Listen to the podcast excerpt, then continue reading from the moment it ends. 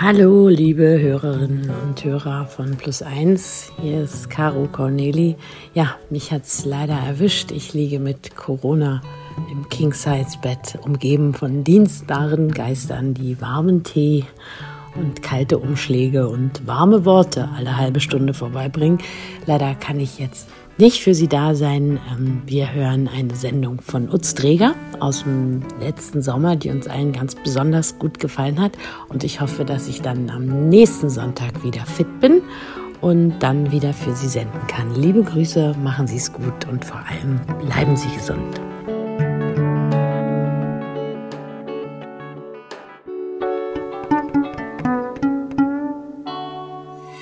Deutschlandfunk Kultur Plus 1 mit Utz Dräger. Hallo und herzlich willkommen bei der Geschichte der Woche, die ich nicht wirklich im Detail kenne, aber es geht wohl, so wurde mir verraten, um eine Art Schicksalsschlag, der uns alle irgendwie ereilen könnte und die Frage, wie der ein Leben, einen Menschen verändert. Sabine Adler erzählt die Geschichte. Hallo Sabine. Hallo. Äh, ohne jetzt mehr zu verraten, würdest du sagen, das war in der Beschreibung von der Geschichte in aller Kürze jetzt so richtig? Ja, kurz, prägnant, ausbaufähig. Okay, dann bauen wir es doch gemeinsam aus. Aber vielleicht noch mal ganz kurz am Anfang. Du bist die Leiterin des Reporterpools beim Deutschlandradio. Du hast unter anderem das Hauptstadtstudio geleitet, warst Korrespondentin in Russland äh, und Osteuropa. Du bist Autorin, also du bist echt viel rumgekommen, hast viele, viele Geschichten schon erzählt, auch schon mehrfach äh, hier bei uns. Gibt es so etwas wie eine Formel oder einzelne Faktoren, die für dich persönlich so zusammenkommen müssen, dass du sagst, das hier ist schon wieder eine Geschichte, die du auch so isolieren kannst? Oder ist das auch eher was, was du fühlst und spürst, wo du sagst, da möchte ich einfach erzählen? Also ich werde immer dann ganz neugierig, wenn irgendwas nicht ganz stimmig ist bei Personen. Wenn jemand ganz besonders fröhlich wirkt und auch wirklich fröhlich ist und da trotzdem irgendwo im Augenwinkel so eine kleine Traurigkeit ist. Oder wenn eine Schmuckhändlerin, die doch eigentlich so ganz gepflegte, grazile Hände haben müsste, in Wahrheit Fingernägel mit äh, Trauerrändern drunter hat, was nicht so richtig zusammenpasst dann weckt das meine Neugierde. Ich fange an zu fragen und ganz häufig äh, ist so ein Riecher richtig, dann steckt dahinter eine Geschichte. Mhm. Und heute geht es um eine Geschichte, bei der eine Frau ihr Traumleben führt und dann ganz plötzlich erfährt sie, wie schnell alles zu Ende sein kann. Es geht um Britta Hurter, Mitte 50 aus Nordrhein-Westfalen, genauer gesagt aus Wipperfürth im Bergischen Land, eine echte rheinische Frohnatur. Und du hast die kennengelernt, soweit ich weiß. Genau, bei einem Urlaub auf Mallorca und ich habe erstmal noch gar nicht sie kennengelernt, sondern ich stand in Porto Colom vor einem Haus und da an der Fassade sind Figuren hochgeklettert. Also eine ist geklettert, die andere geturnt, die andere sitzt auf einem Balkon und ich fand das total witzig und habe dann überlegt, äh, wer ist da wohl, was hat es damit wohl auf sich? Und äh, tatsächlich, es war ein Atelier, eine Galerie, ich bin da reingegangen, die Tür war offen und ich traf das allererste erste Mal, wie sich dann später herausstellte, ihre Tante an. Und die war super freundlich und erzählte, nein, das ist ja also äh, nicht ihrs und so weiter. Und ich habe mir vorgenommen, hier komme ich wieder her, denn diese Person, die das hier gestaltet hat, dieses wirkliche Chaos, dieses herzerwärmende, freundliche Chaos, das hat mich total interessiert und da habe ich gedacht, die möchte ich kennenlernen. Und das war einfach ja, so, nur um das besser zu verstehen, nur um das, entschuldige, nur um das besser mhm. zu verstehen, das waren so Kunstfiguren, die so einfach, diese Fassade war einfach so, dass sie dich angesprungen hat quasi, oder?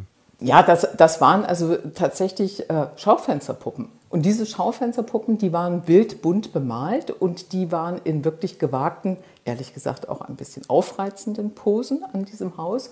Und ich dachte, wer das gemacht hat, der hatte erstens Witz, der ist frech und ist wahnsinnig kreativ. Und das fand ich total spannend. Mhm. Und dann bist du da wieder hingegangen und hast tatsächlich die Britta kennengelernt?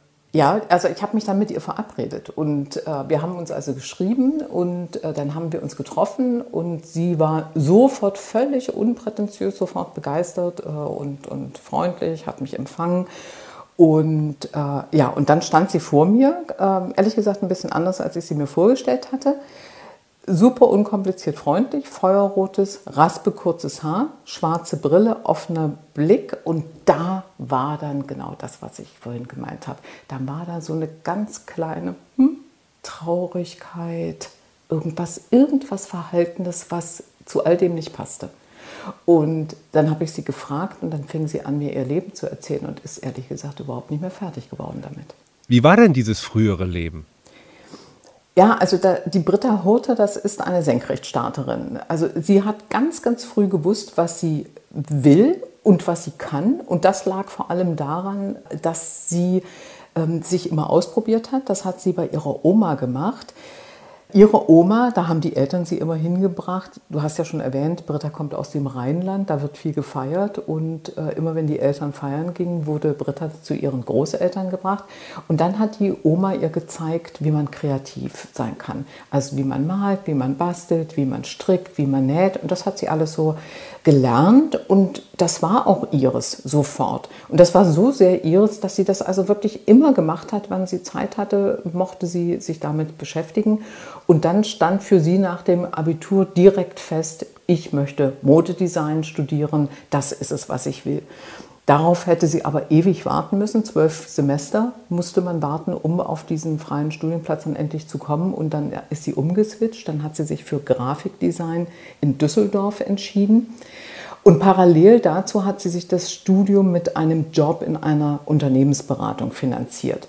Und das hat sie so von zu Hause. Auf der einen Seite die Mutter, die eine Buchhandlung hatte und Devotionalienhandlung hatte die immer also sehr für Kunst, Kultur äh, interessiert und offen war aber natürlich auch immer die wirtschaftliche Seite berücksichtigen musste. Und das hat Britta von Kindsbein an gelernt. Also die wirtschaftliche Seite von irgendetwas interessiert sie immer sehr. Sie hat sich also nicht immer für Kunst und gegen Geschäft äh, entschieden oder interessiert, sondern immer für Kunst und Geschäft. Und dann hatte sie nach dem Studium die Wahl, sie konnte dann also fünf Stellen zur Auswahl, äh, hätte sie antreten können. Und sie hat sich ähm, entschieden für einen Spielehersteller am Bodensee. Und das war für sie sozusagen der absolute Volltreffer. Das war ein ganz gelungener Einstieg, denn da war sie mit einem Mal verantwortlich für die Sparte Malen nach Zahlen. Man findet da drin ähm, quasi eine bedruckte Maltafel, die aufgeschlüsselt ist in verschiedene kleine Flächen. Und in diesen Flächen sind Farbnummern drin. Und diese Farbnummern stehen auf beigefügten Farbnäpfen. Und man füllt quasi, malt dann diese Flächen nach mit den Farbnummern, die in dem Feld angegeben sind. Und wenn man das dann korrekt ausführt, dann hat man genau das Bild, so wie es vorne auf der Box abgebildet ist und äh, hat dann quasi ein, ein selbstgemaltes Werk. Also das ist etwas, äh, was sie, womit sie angefangen hat. Äh, dann ging es sofort los, dass sie neue Produkte erfunden hat. Also sie ist irre kreativ, sie ist innovativ, sie wird gefördert, bekommt sogar ganz schnell Führungsverantwortung und sie erlebt äh, etwas Widersprüchliches. Auf der einen Seite wird ihre Arbeit sehr geschätzt, aber sie soll nicht so bezahlt werden in der Führungsposition wie Männer. Und da fühlt sie sich total benachteiligt und nimmt aber auch gar kein Blatt vor den Mund. Wenn ich dann mindestens ein Drittel Gehalt weniger kriege als meine Kollegen, die nicht im entferntesten so viel zu verantworten haben, wir reden hier von 100 Millionen, die ich damals in der Verantwortung hatte, und ich, dann würde ich auch gerne entsprechend bezahlt werden. Und dann äh, mein Chef, der sagte dann, Sie sind 32, Britta, was wollen Sie denn mal verdienen, wenn Sie 40 sind? Ja, da sage ich, was ist das denn für eine doofe Argumentation? Sage ich, interessiert Sie das, dass ich erst 32 bin, wenn ich irgendeinen Fehler mache oder noch irgendein Päckchen oben drauf gelegt bekomme? Fragt mich im Supermarkt einer, ob ich weniger für die Butter zahle, weil ich erst 32 bin? Oder muss ich deswegen weniger Miete für meine Wohnung zahlen? Was ist das denn für eine, eine beknackte Argumentation? Ja, und das aus Ihrem Munde. Ja. Das heißt, ich möchte gerne meinem Job entsprechend bezahlt werden. Ob ich 32 bin und wenn ich mit 40 einen anderen Job habe, wäre ich auch gerne äquivalent bezahlt. Ja. Ich hatte dann Anrecht auf einen Firmenwagen. Dann wurde die Firmensatzung deswegen geändert, damit Britta keinen Firmenwagen bekommt. Also wirklich sind wirklich solche Sachen gelaufen. Und dann habe ich irgendwann gedacht, so, dann macht mal euren Scheiß alleine. Ich bin da mal weg. Und dann geht sie eben weg. Nicht allein, sondern mit ihrem Mann, der ein Kollege war. Okay. Ja, sie hat ordentlich Selbstbewusstsein, so scheint es. Ähm, nur ganz kurz zur Einordnung. Ihr habt euch da draußen unterhalten oder wo, wo sitzt ihr da, als ihr da sprecht? Genau. Wir, man muss sich das so vorstellen, äh, in Porto Colom hat sie ein Haus, unten ist die Galerie und auch das Atelier und oben ist ihre Wohnung und, äh, und ein Balkon und auf diesem Balkon saßen wir und äh, da hat der Wind ein bisschen geweht und wir hatten so richtig schön den Blick auf die kleine alte Gasse da zwischen den Häusern passt in dieses Sommersetting, in dem sich die meisten gerade von uns befinden. Und an der Stelle der Geschichte hat sie gerade ihren Mann eingepackt und hat gesagt, so, ohne mich Leute. Und wohin ging es dann? Genau, also die beiden hatten nämlich, die haben sich in der Firma kennengelernt, sie haben geheiratet, ganz kurz entschlossen und heimlich und haben dann die Firma verlassen. Und dank ihrer guten Kontakte zu anderen Spielwarenherstellern hat sie ganz schnell etwas Neues gefunden und dieses Mal bei einer Firma, die viel, viel billiger produziert hat, äh, als sie das gewohnt war von der Firma am Bodensee, die ganz viel in Fernost herstellen lassen hat. Und von jetzt an ging sie hinaus in die große weite Welt. Mein damaliger Chef, der ist immer schön regelmäßig nach Hongkong geflogen, was ja so auf meiner Bucketlist so stand. Ja. Und dann irgendwann kam der so eines Tages mit so einer super stinkenden Billig-Barbie-Puppe an und hat mir die auf den Tisch geschmissen und hat gesagt, mach mal was draus. Und da sage ich, nee, also bei aller Liebe, aber jetzt ist mal Ende Gelände mit dem Billigkram. Sag ich, boah, das riecht ja schon und überhaupt. Ne? Und dann habe ich irgendwann angefangen rumzumaulen und habe gesagt, so, und wenn ich das jetzt ganz, das Ganze hier vermarkten muss, dann würde ich eigentlich gerne wissen, wie das in Hongkong überhaupt abgeht. Und dann ist es immer leichter, das einmal mit eigenen Augen zu sehen. Genauso wie ich immer ein Fan davon war, in irgendwelchen Fertigungen rumzuhängen, weil ich es super interessant finde. Vielleicht irgendwie auch so ein bisschen Schaden genommen von der Sendung mit der Maus. Wie kommt die Marmelade in Berliner? Ne? Aber ich finde das an sich finde ich das super interessant und ich finde, wenn man Produkte macht, muss man auch wissen, wie die hergestellt werden. Wie kommt die Marmelade naja, in Berliner? Ja, äh, holt sie mich sehr mit ab. genau. ja.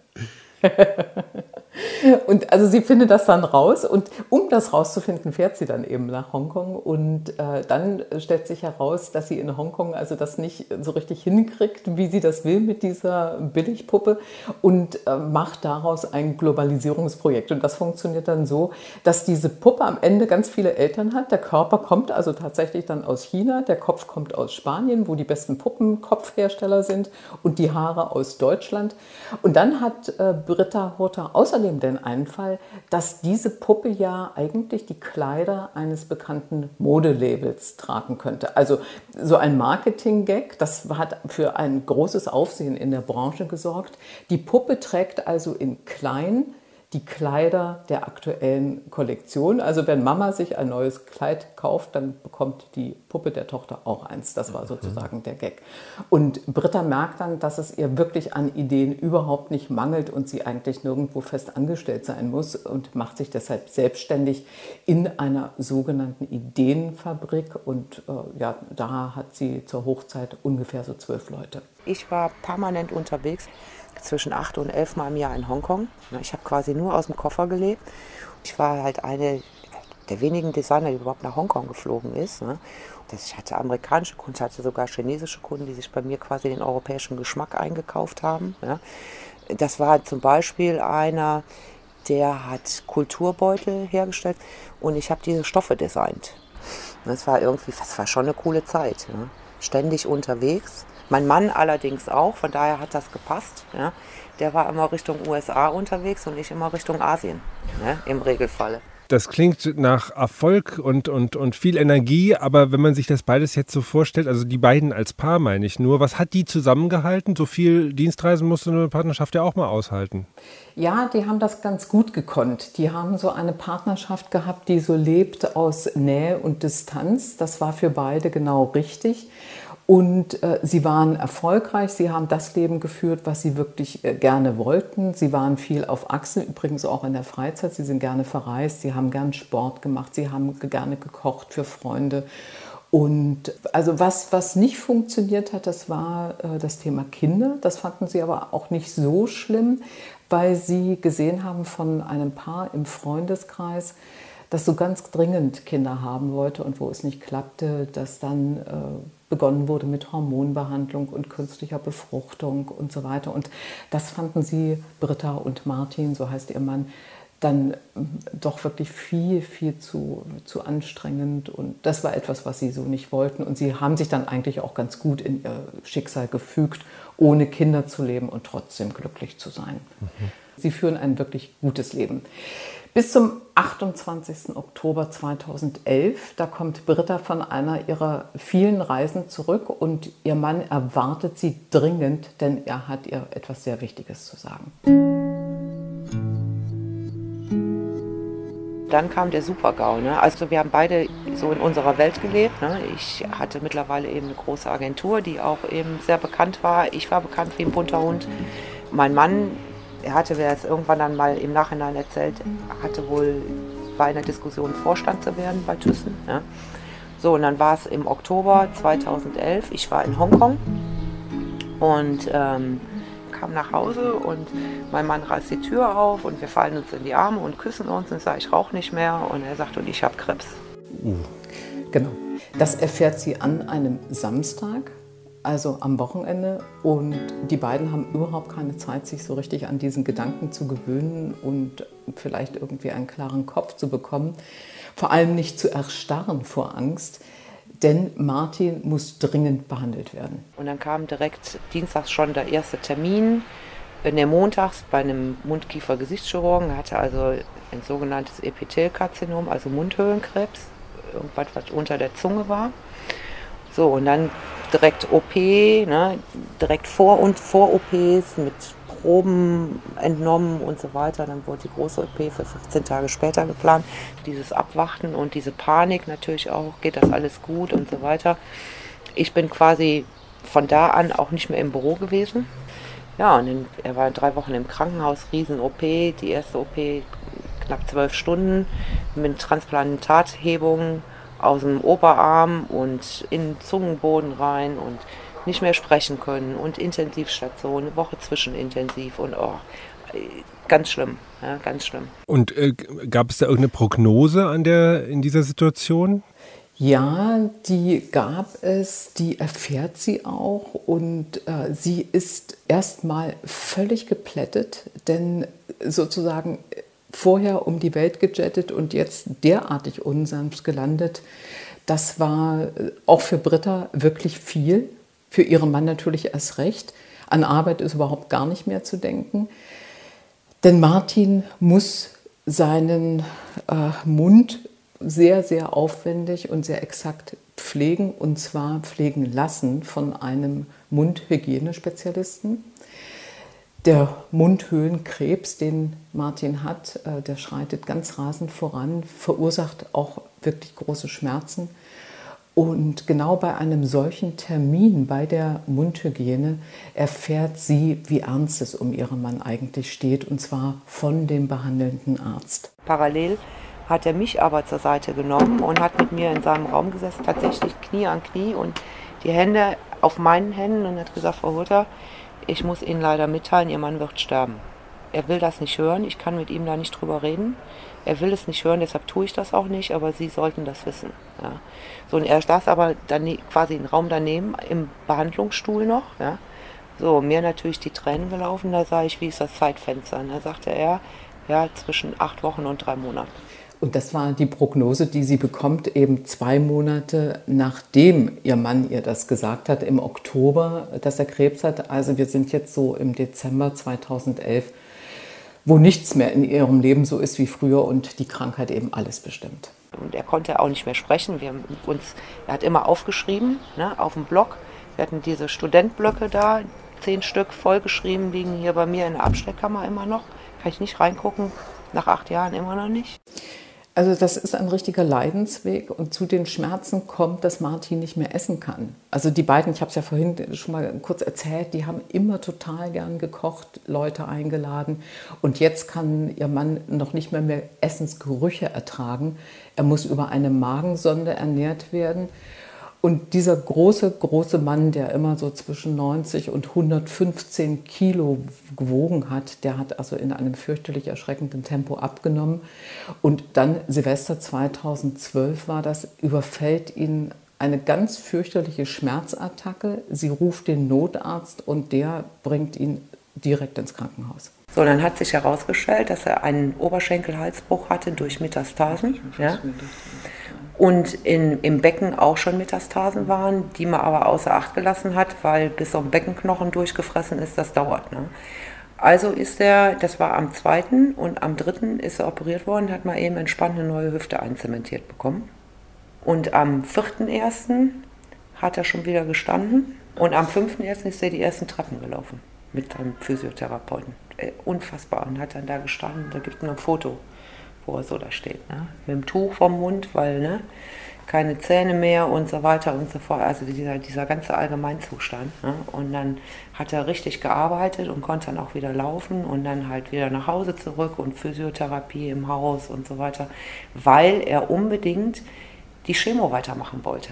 Ne? Und er musste da persönlich reinlaufen, sonst wäre die Chemo abgebrochen worden. Aber äh, also kann sie mit ihm darüber reden? Der Arzt hat ja gesagt, das ist eigentlich klar, dass er nur noch sehr wenig Zeit haben wird. Ähm, erreicht sie ihn in dieser Frage?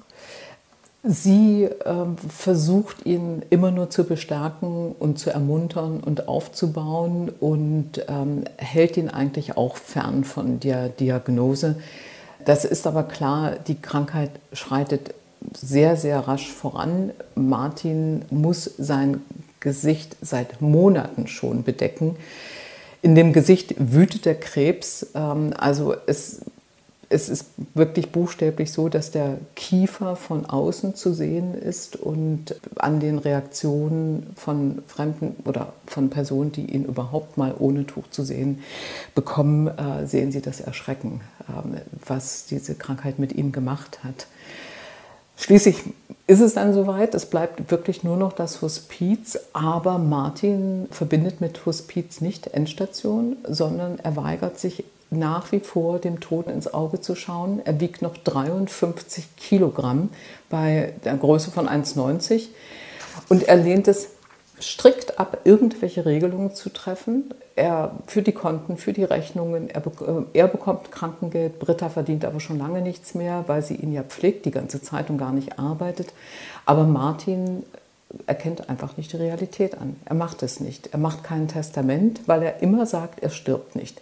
Und sie bewundert auf der einen Seite schon seine Kämpfernatur und sie will natürlich auch nicht diejenige sein, die ihn entmutigt. Aber sie weiß eben auch, wie es um die Krankheit steht und dass er die Krankheit nicht besiegen kann. Jedenfalls habe ich dann mit im Hospiz gelebt. Wir sprechen ja mittlerweile von 14 Quadratmetern. Ne? Ich auf so einem Klappbett unterhalb vom Pflegebett. Dann äh, Patientenverfügung. Ne? Wollte er nicht ausstellen, fülle ich nicht aus. Und dann äh, haben wir immer zusammen die Rechnung bezahlt. Er hat immer, also ich kam mir vor wie die Sekretärin, ne, die dann so die, die, blöden Überweisungsscheine ausfüllen durfte, ne, weil Online-Banking hatten wir ja auch noch nicht. Und er hat dann unterschrieben, aber okay. Also sie ist praktisch nur noch seine Pflegekraft. Sie versorgt ihm, leert die Urinflasche, sie versorgt ihn mit Schmerzmitteln, mit Morphiumpflastern, mit der Nahrung, über die Magensonde. Sie steht in der Nacht sechs oder sieben Mal auf, sie ist immer für ihn da. Er hat ja am Leben gehangen. Er hat, er hat ja auch aufgeschrieben, ich gehe aus diesem Hospiz gesund raus. Ja. Und dann gab es diese Dienstagnacht und dann hat er meine Hand gedrückt und dann, boah, das ist so ein Anblick, das ist so ein Bild, das habe ich bis heute vor Augen. Ne? Oh alles voll Blut. Der sah aus, als hätte er so eine Rinderleber aus dem Mund raushängen. Jetzt waren diese Tumore von innen geplatzt. Und in dieser Situation schafft der Mann das immer noch äh, aufzuschreiben, mit ihr zu kommunizieren. Also äh, auf dem Blog schreibt er dann zwei Worte, Arzt und Angst. Und für sie ist das der Moment, wo sie sagt zu den Ärzten, was in seiner Patientenverfügung angekreuzt war, jetzt keine Operation mehr. Britta weiß, dass sie den Mann jetzt nicht mehr aufhalten kann. Und es ist dann tatsächlich soweit. Am 27. Februar 2013 stirbt Martin. Das war anderthalb Jahre nach der Diagnose mit 49 Jahren. Er hat sich nicht verabschiedet. Er hat, ist einfach weggeschlafen, ne? Mhm. weggedämmert. Deshalb habe ich auch mein Veto eingelegt, dass nochmal der Rettungswagen kommt und so weiter. Ich weiß nicht, im Nachhinein habe ich oft gedacht, also er wahrscheinlich hätte die Nummer auch noch durchgezogen. Ja. Aber ich wollte ihm das nicht mehr antun, weil ich einfach glaube, dass man auch zur Ruhe kommen muss, um sterben zu können. Also so gefasst, wie sie hier wirkt, äh, war dann für Britta sozusagen die alte Welt äh, zusammengefallen. Es beginnt eine Trauer, die sie erstmal ertränkt in Rotwein. Dann beginnt sie auch wieder zu rauchen und äh, sie sagte sogar, sie hat damals daran gedacht, vom Turm zu springen. Das hat sie nicht gemacht. Sie hat die gemeinsame Wohnung allerdings in Düsseldorf aufgegeben und äh, ist nach Hause in ihren Heimatort zurückgezogen, in den kleinen Ort Wipperfürth. Dort wurde Martins Urne beigesetzt und äh, sie wollte ihm einfach nahe sein. Sie ist ganz oft zum Friedhof gegangen, hat sich die ganze Zeit verkrochen, was ihrem Naturell natürlich überhaupt nicht entspricht. Aber dann irgendwann, irgendwann war es dann doch so weit, irgendwann hat sie gesagt, jetzt muss ich was ändern.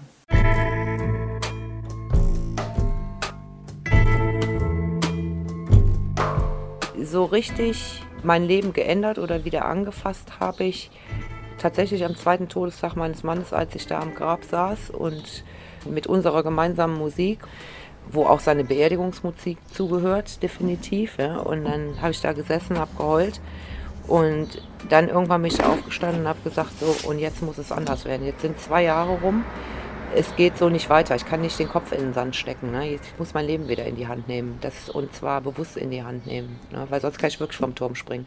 Also in der Situation überlegt sie, nach Hongkong zu ziehen. Das war immer ihre Traumstadt. Sie hatte eine sehr gute Freundin. Aber dann verwirft sie die Idee ganz schnell wieder, denn die Stadt ist ja nach diesen vielen Protesten und Chinas eiserner Hand nicht mehr die, die sie mal war. Also alle, die die wir, ich sag mal, miteinander kommunizieren und in der Branche arbeiten. Wir wissen alle, dass dieses Hongkong, was wir kennen, ja, das existiert nicht mehr. Also Hongkong kommt nicht mehr in Frage und das hat auch mit Trudi zu tun. Trudi ist mein Hund und ich wollte schon immer, immer, immer einen Hund haben. Und dann ähm, war es quasi während der Krankheitszeit, ja, eigentlich bevor das letzte Drittel eingeläutet wurde. Und irgendwo war doch die große Diskussion, ob mein Mann berufsunfähig wird, ja, weil die Sprache nicht mehr klappte und er hat sich das auch nicht mehr zugetraut, weil der Job, der ging halt nur 150 Prozent oder gar nicht. Ja. Und dann haben wir ja darüber diskutiert, was wir machen und gesagt, gut, ist ja egal, dann werden wir Hausmeister-Ehepaar auf Mallorca und sagte, dann mach den und dann bekommst du einen Hund. Und dann habe ich gesagt, oh, super, ein Hund, Arbeitstitel Rudi Hurter. Seitdem haben wir immer von Rudi gesprochen, wann Rudi bei uns einzieht. Ist gut. Und dann kam ja das letzte Drittel der Lebenszeit meines Mannes dazu. Und als er dann verstorben war, habe ich gedacht, so, vielleicht sollte ich mir tatsächlich jetzt eben einen dieser Lebenswünsche erfüllen und mir einen Hund holen. Das heißt auch zwangsläufig, ich muss raus, ob ich will oder nicht. Ja? Und ich muss mich kümmern und am Leben anders teilnehmen und so weiter.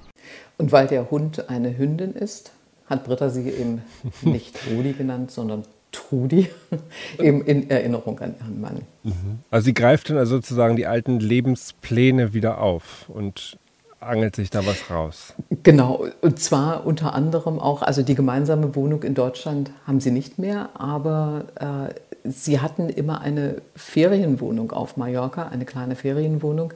Und die Insel ähm, hat ihr Mann sehr geliebt und er war selbst, als er so sehr krank war, immer mehrmals nochmal da.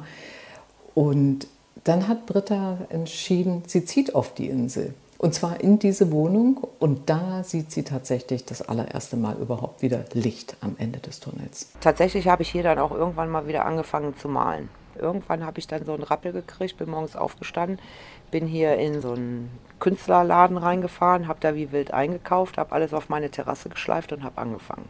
Meine direkten Nachbarn, Karl und Lindy, die mich ja auch oft heulend da gesehen haben, die fanden das dann irgendwie ganz klasse, dass ich damit wieder angefangen habe. Und dann war das so, dass bei uns im Dorf ein Restaurant eröffnen wollte und dann gab es so ein Probeessen. Und dann kam einer der drei Geschäftsführer an, die eben dieses Lokal aufgemacht haben. Und dann sagten dann die Nachbarn, oh, die Britta hat wieder angefangen zu malen. Guck mal, Britta, jetzt zeig mal ein Bild, zeig mal ein Bild. Und dann habe ich das gemacht. Und dann äh, sagte der Christian damals, sagte er, ja, ist halt super, unsere Wände sind leer. Ne? Äh, wie viele Bilder hast du denn? Ich, genau eins. Und das bleibt natürlich nicht lange so, denn aus diesem einen werden dann ganz schnell viele Bilder. Sie arbeitet meistens mit Acrylfarben. Und die Motive, das sind meist Szenen und Themen eben von der Insel, aber anfangs war das völlig anders. Also ich mal das, was ich gerne malen möchte. Ne? Allerdings hat sich seit dem Tod von meinem Mann haben sich so die Motive meiner Bilder schon gedreht. Ne? So während ich so als Studentin doch auch oft sag mal, so ein bisschen kritischer war ja, und auch entsprechend gemalt habe, egal was es jetzt zum Thema Umweltschutz oder was auch immer mal gerade hatte. Und dann so auch so ein bisschen dem Surrealismus verschrieben war, das fand ich ganz cool. So, und mittlerweile ist das so, ich hatte natürlich genügend Motivation in mir gehabt, irgendwelche dunklen Bilder zu malen und mir irgendwie so meine Trauer von der Seele zu malen. Da habe ich sogar auch mit angefangen und dann habe ich das tatsächlich irgendwann übermalt, weil ich es nicht ertragen konnte. Ne? Weil mir das einfach alles zu dunkel war und zu düster war und ich möchte da dann auch nicht ständig mehr drauf gucken. Ja, und stattdessen tummeln sich jetzt auf ihren Bildern Mallorquiner am Strand. Sie macht sich immer ein bisschen lustig über die Mallorquiner, die eben statt im Wasser zu schwimmen nur bis zu den Knien im Wasser stehen und plaudern. Und äh, dann gibt es jede Menge witziger Esel. Sie entwirft Stadtlandschaften und natürlich ihr Hund Trudi, der taucht auch immer auf. Dadurch, dass ich von klein auf einen Pinsel in der Hand hatte und mir quasi auch alles selber beigebracht habe, ja, weil ich habe ja nie Kunst studiert, ne, was ich hier auch schon mal ab und an gehört habe, dass Britta, du bist ja keine Meisterschülerin, deshalb bla bla bla. Ne? Nee, bin ich nicht, aber äh, ich mal trotzdem. Also sie kann ohne diese ganzen Weihen leben. Äh, sie ist unprätentiös sowieso als Person. Sie braucht keinen Galeristen das Publikum, das kommt und das kauft und das bestellt als Original oder als Druck. Das sind kleine Formate, das sind große Formate und manchmal ist es tatsächlich so, dass die Kunden, die, man kann sehen, was sie gerade äh, malt, woran sie gerade arbeitet, weil man einen Blick aus der Galerie quasi, dem Verkaufsraum, direkt in diese Staffelei, auf die Staffelei hat. Und den Kunden gefällt das und die kaufen das manchmal wirklich direkt von der Staffelei weg.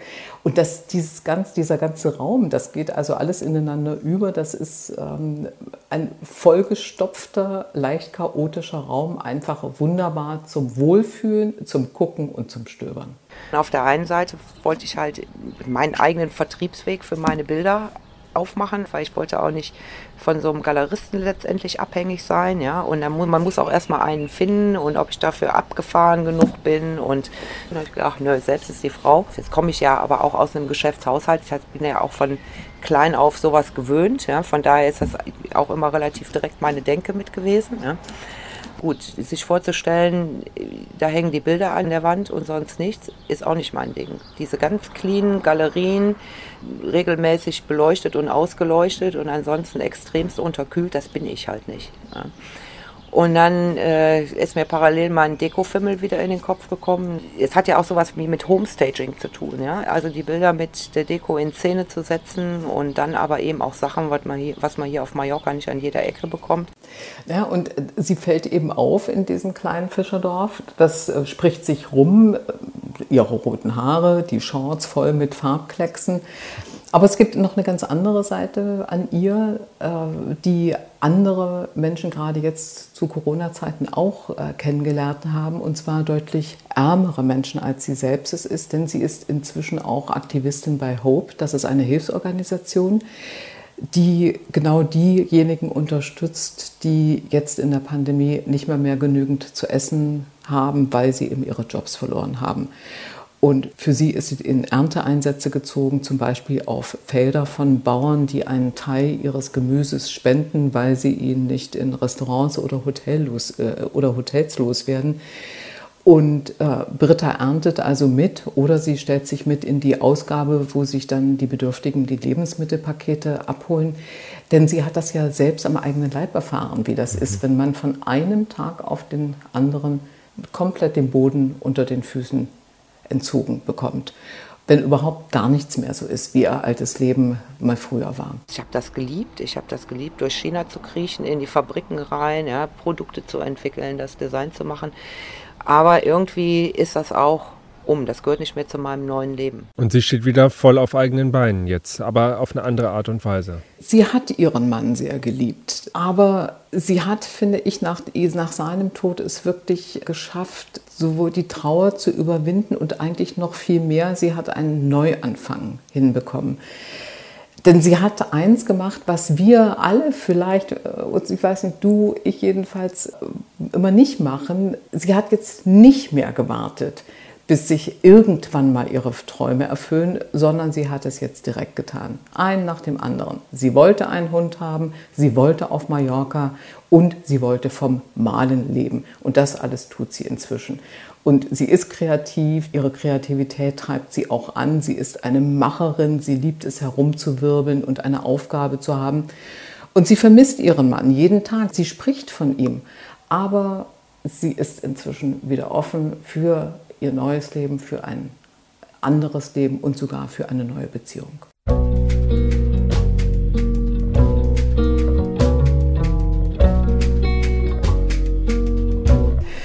Also ich bin da rausgegangen, habe mich wirklich gefragt, worauf warte ich eigentlich? Was, was muss denn passieren? Das muss mir das erst passieren, damit ich verstehe, wir müssen die Dinge, die wir so sehr lieben und die wir so sehr gerne machen wollen, jetzt machen.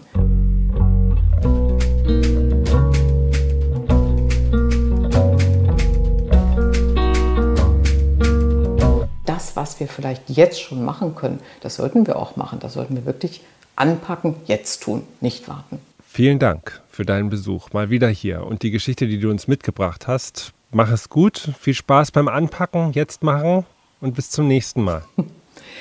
Vielen Dank und bis zum nächsten Mal. Ich freue mich. ja, wir uns auch. Sabine Adler, Autorin und Leiterin des Reporterpools beim Deutschlandradio, war das hier bei Plus 1. Und wenn Sie uns eine Geschichte erzählen wollen, dann melden Sie sich doch gerne plus 1 at deutschlandradio.de. Wie es ist, sich eigentlich wie 25 zu fühlen, aber zu spüren, dass der Körper, der in der Lebensmitte steht, sich nun langsam mit dem Thema Wechseljahre beschäftigt, darüber hat uns die Politikwissenschaftlerin Lisa Mügge in unserem zweiten Plus 1 Podcast berichtet. Man hat das stereotype Bild im Kopf von älterer Frauen, die schlecht gelaunt sind und switchen. Und ich dachte, mein, meine Güte, ich identifiziere mich gar nicht mit diesem Stereotyp.